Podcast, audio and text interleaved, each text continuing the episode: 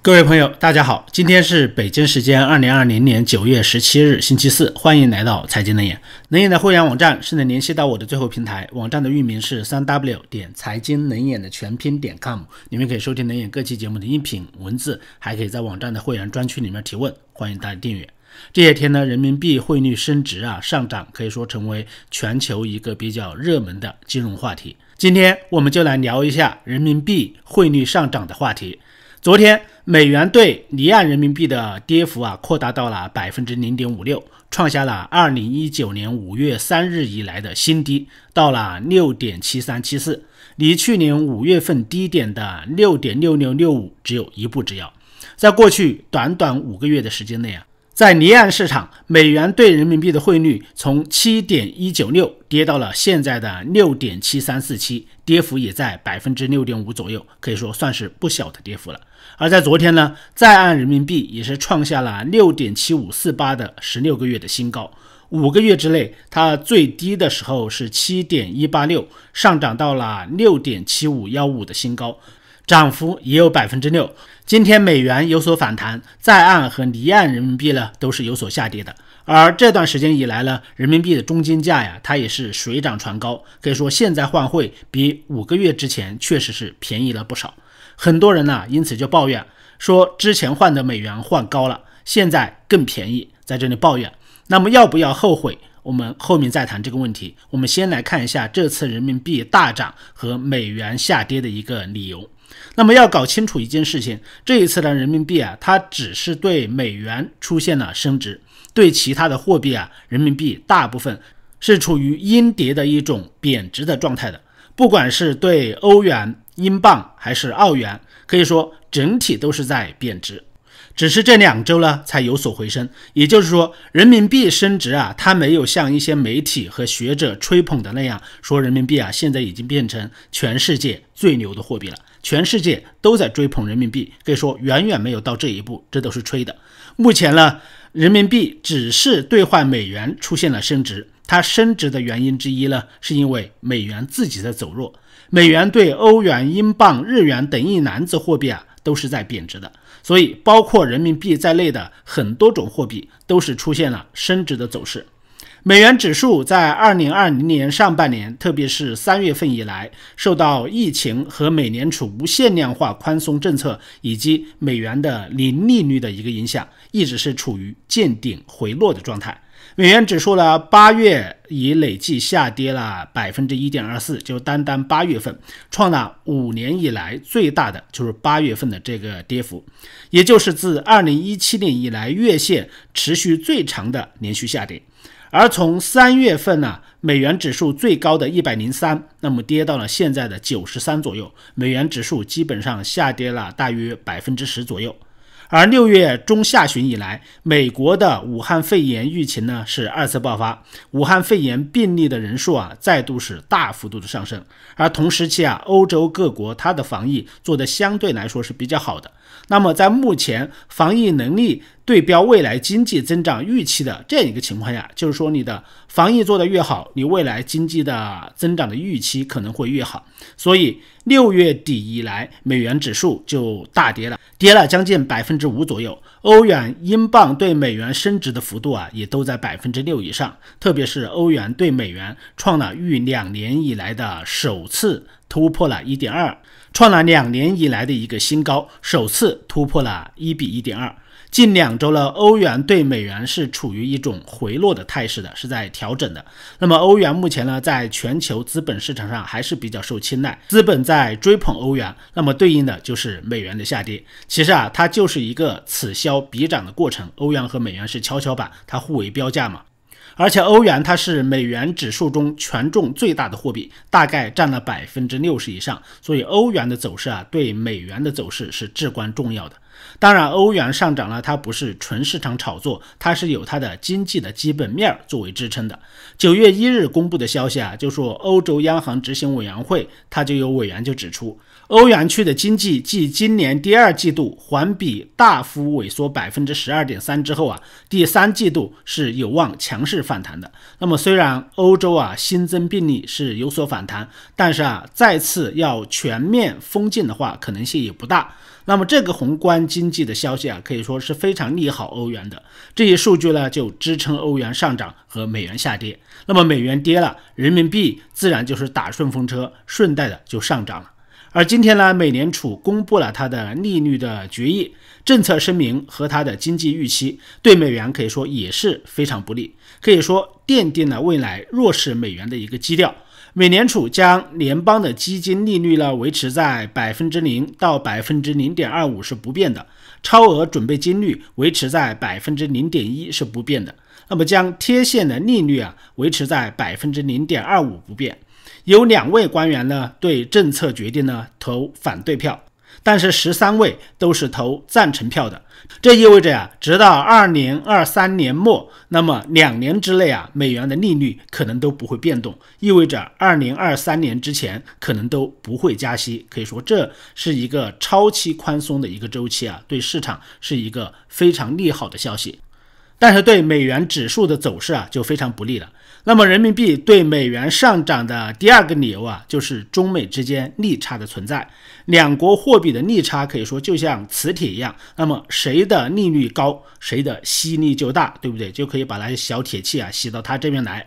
十年期国债收益率呢，它是一个国家的货币资产价格的重要标准之一，很多市场资金的成本呢，都看这个国家货币的十年期国债的收益率。那么，央行货币政策的宽松。市场上钱多了，那么国债的价格就会上涨，国债收益率呢就会降低。相反呢，如果央行货币政策是收紧的，那么市场上的钱资金就会紧张，国债的价格呀就会下降，国债收益率啊就会上升。国债收益率其实就是整个社会的资金成本，收益率越高，钱越贵，市场上融资借贷要付出的利息啊就更多。收益率越低的话，那么钱它就越便宜，市场上融资借贷要付出的利息啊就更少。今年一到三月份疫情期间呢，经济是面临着很大的压力，中国的国债收益率啊它是出现了大幅度的下滑的，因为央行呢释放了大规模的宽松货币，净投放。大量的资金，而就在五月份呢，全球疫情爆发，全球多个国家进入了零利率甚至是负利率时代。可以说，货币啊，它就很多国家是选择降息放水的。美联储实施的是零利率，更是推出了无限量宽松政策，可以说进行了天量的放水。资产负债表呢，在四个月左右的时间呢，就扩张了百分之六十五以上。美元呢，开始持续的走弱。那么美国的国债收益率呢，也就开始下降了。十年期国债收益率啊，在几个月的时间内，从最高的百分之三点二五九下降到了百分之零点三一四。而中国呢，正好相反，在五月份相对控制疫情之后啊，就重新回到了自己的货币政策里面去了。虽然放水是不断，但是它的利息是没怎么降的。中国十年期国债收益率开始大涨。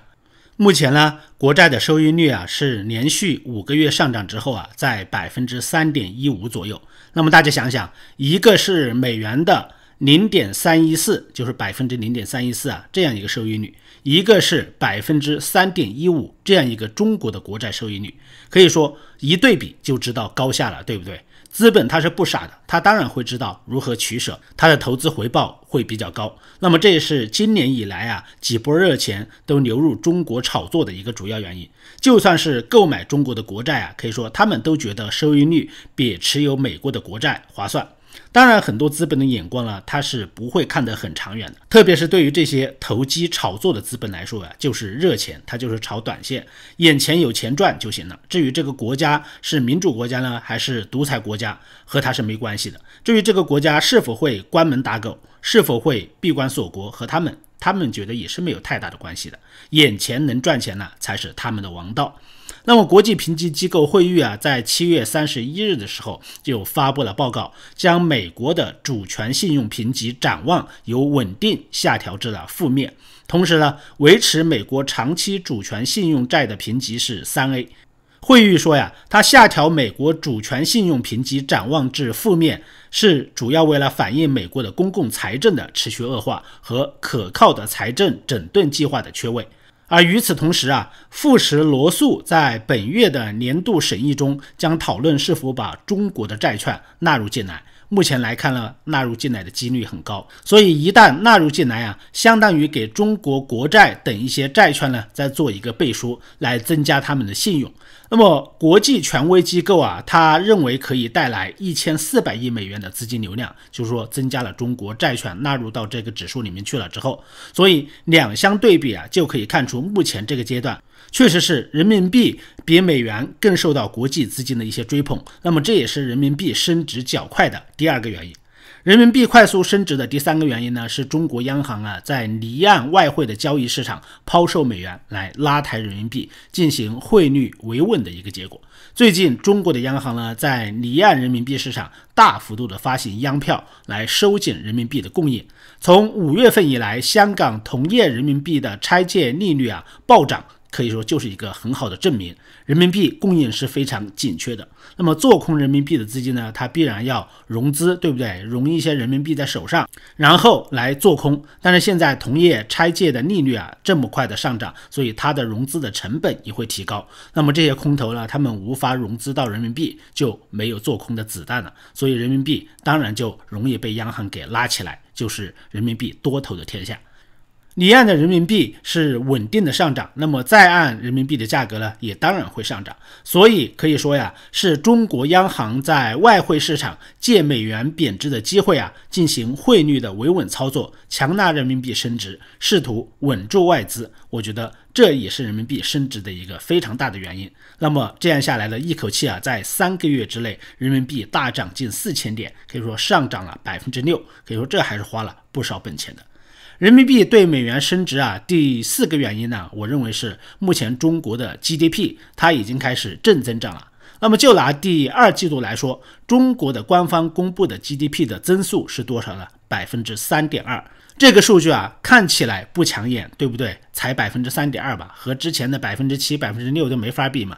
但是啊，却是今年全球 G 二零国家中唯一还在增长的一个经济体，可以说就是非常了不起了。英国、印度甚至大跌百分之二十以上，其他很多国家都是下跌百分之十。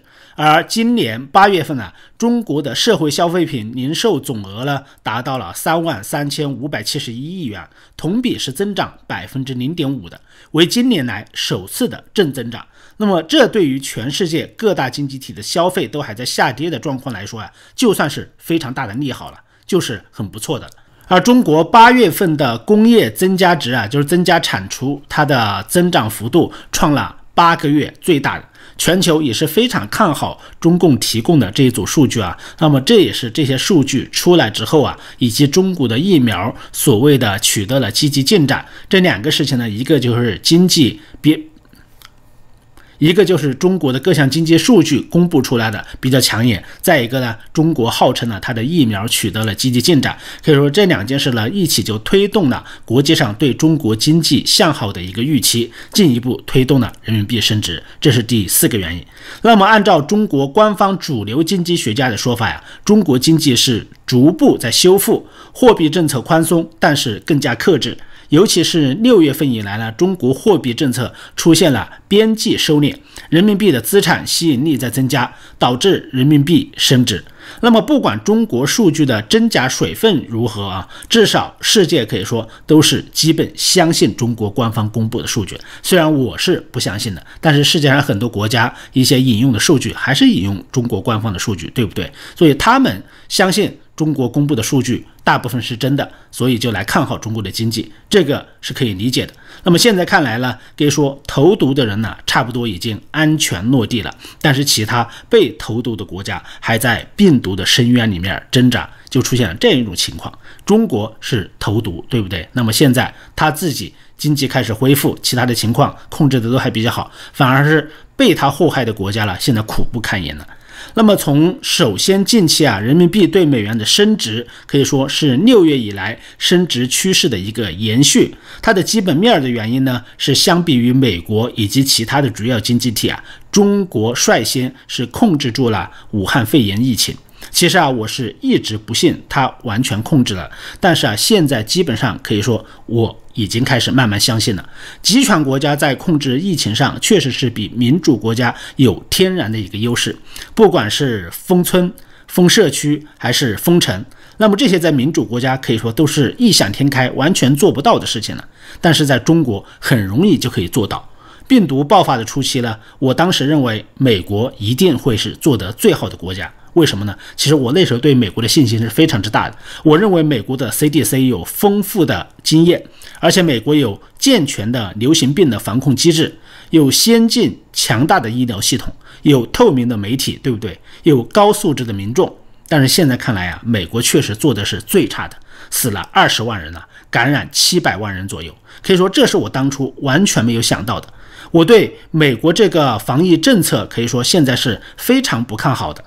如果不是美国这么糟的防疫政策，美国的经济不会到这样一个地步，美元也不会沦落到这样一个地步。可以说，至于说具体防疫的原因、失败的原因是什么，我相信每个人都会有答案了，我这里就不细说了。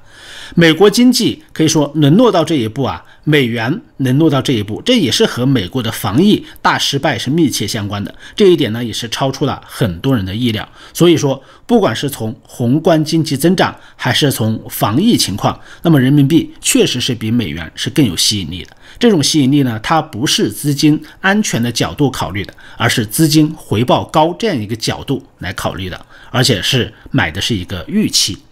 那么有朋友可能就会问了，你这样表扬中国，是不是看好人民币了？当然不是的，人民币的问题和危机啊是显而易见的。我还是不改变我一直以来的看法。首先呢，美国的经济数据啊，并不像市场预测的那么糟糕啊，虽然是比较差，但是没有差到那种地步。今天呢，美联储再次提高了今年美国经济增长的预期，认为二零二零年底美国 GDP 的增速啊，预期的中值是负百分之三点七。但是在六月份的时候啊，它这个预期是负百分之六点五，所以这说明呢，今年美国经济的增速比六月份时候预测的还是要好不少的。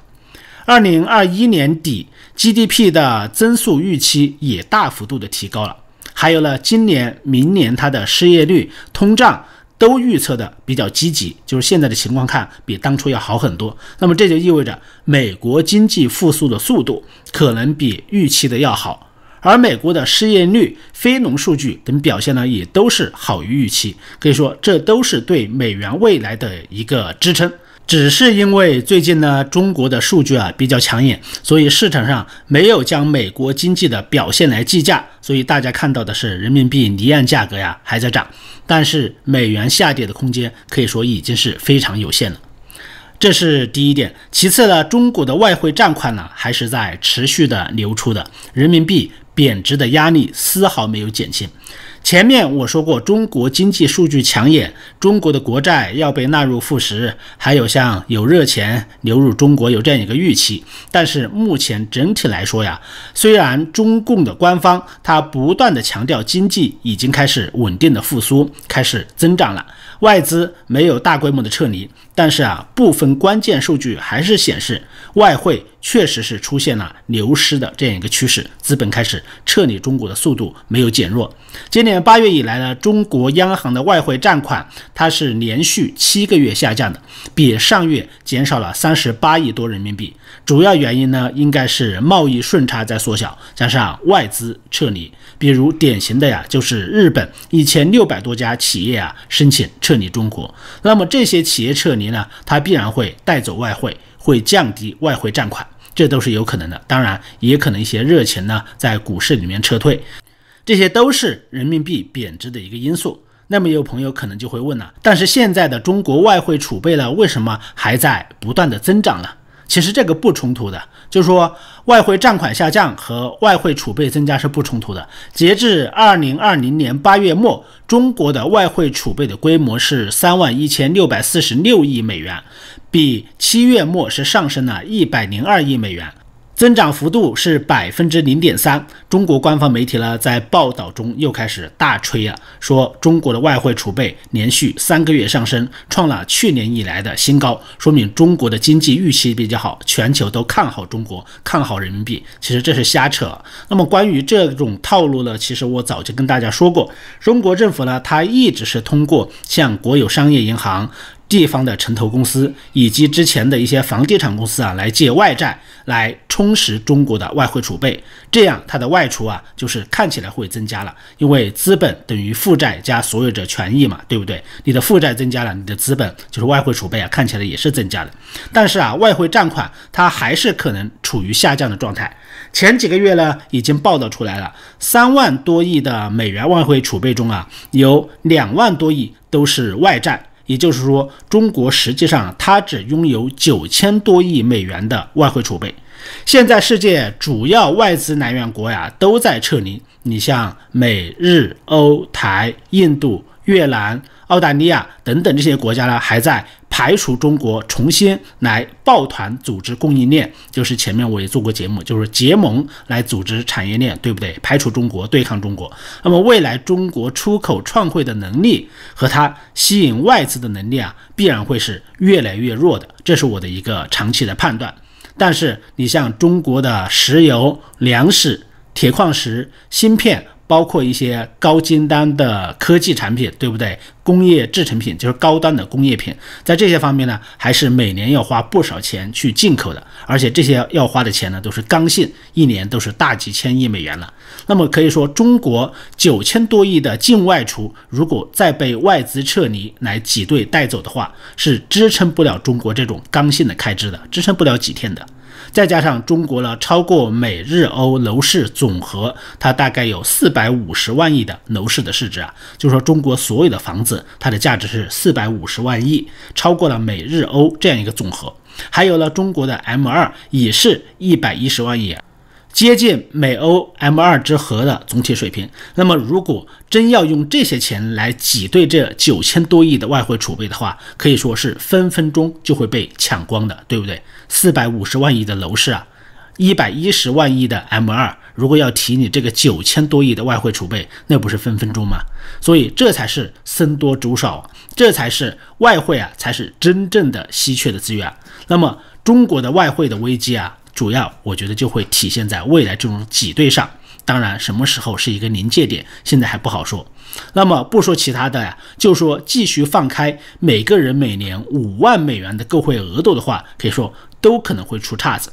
就是说，如果大家觉醒了，利用这个五万元，就是五万美元每年的购汇额度，都可以把中国的外汇储备啊挤兑的差不多。所以这个措施啊，可能就会被停下来。我的判断就是，未来每年五万美元的这个额度可能会被停下来，或者是大幅度的缩减。比如说，未来有没有可能规定每人呢每年只能取一万美元，只能换一万美元？然后呢，还要你开各种证明，提供你留学、你出国、你的机票，提供各种证明才能换这一万美元。我觉得是非常有可能。其实现在很多地方的限制已经是非常之严了，都需要证据啊，都需要你的票据证明才能换汇的。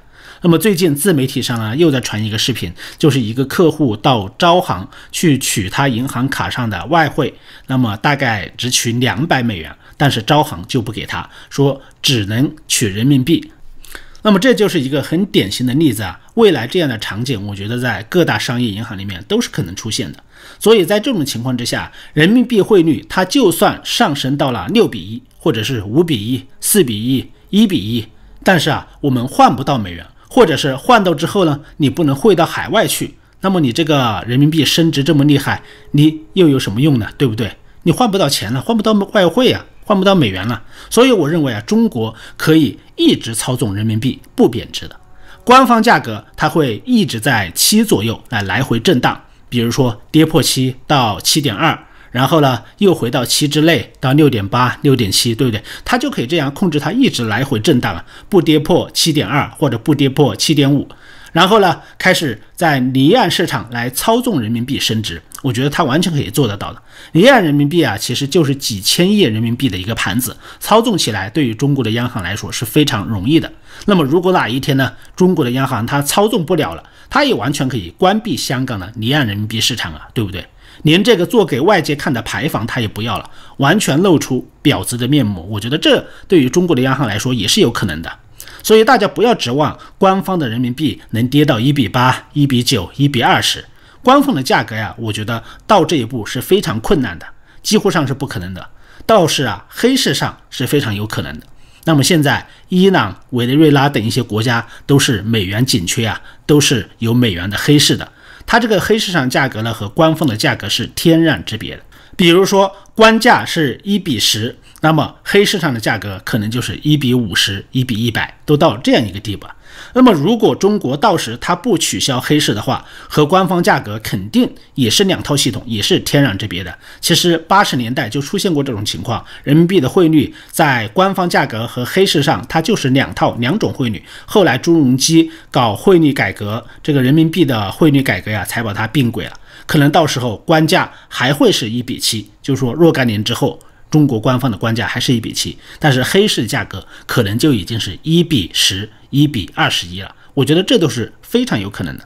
当然呢，按照中共的德行呢，我猜到时候黑市啊，他都不会让你开的，都会取消掉的。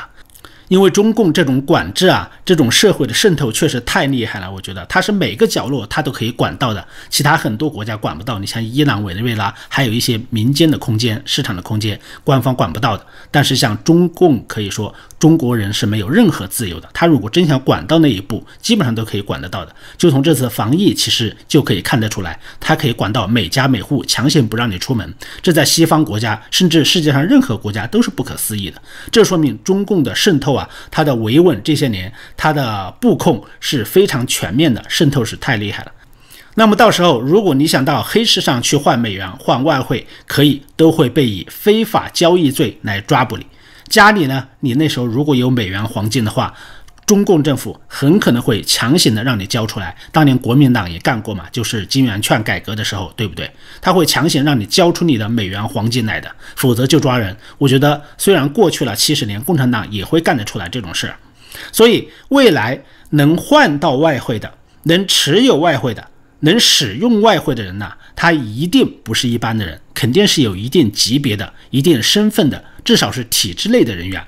那些没有一官半职的平头百姓呢，你就不要做这种梦了。我觉得你想换美元、想使用美元或者持有美元，可能就非常困难了。这对你都是祸害。那么你所处的社会阶层决定你享有的外汇的数量，底层的人他是没有资格使用外汇的。就像那个到招行去换两百美元，但是被拒绝的客户一样，你账户上的美元都不是你的，虽然有，但是你只能取出人民币。所以从这个意义上来说呀，人民币对美元它是永远不会升值的，任何时候换都是赚的。当然，你也可以考虑啊，换成欧元、日元汇到海外去，来规避汇率波动的一个风险，这个是可以的。所以大家说呀，之前七比一换的美元和现在六点八比一换的美元到底有多大的差别？如果你换着这些外汇啊放在国内，放在家里面，你没有出海的计划。那么未来这些钱很可能都不是你的，这个概率是很大的。如果你换了出海，那么你就获得了安全的一个保障，获得了一个机会成本，何必去在意这点汇率的波动差价了，对不对？大家就不怕哪一天政策突然发生变化了，在你等着外汇变得更便宜再换的时候，在你等待的这个时间差里面，你换的美元可能以后再也出不来了。我觉得这都是非常有可能的，随时一道政策，可能就会取消每年五万的换汇额度，禁止往境外汇款。我觉得这都是有可能的。那么你为了赚一点汇率的差价去等待的时候，你不就是捡了芝麻丢了西瓜吗？反正啊，我自己都是有钱，手头有人民币啊，我基本上全部都换成美元，随时汇出来的，我不在乎这些差价的。所以你别看现在还有人呢在抢这些房子，别看深圳的房子啊之前还那么火爆。那么，就我的估计啊，不出三年，你说不定拿五万美元在深圳，你就可以随便去挑房子。当然呢，也包括挑别墅。我觉得这是很可能的。马云说的“房子如葱”的时代，应该就是这样一种概念。那么我的这个预言呢，放在这里，大家到时候可以验证。当然，如果到时候啊卖房只能收数字货币，不收美元，那就是另当别论了。好，今天的节目就到这里，请大家随手关注我的频道，谢谢大家收听，再见。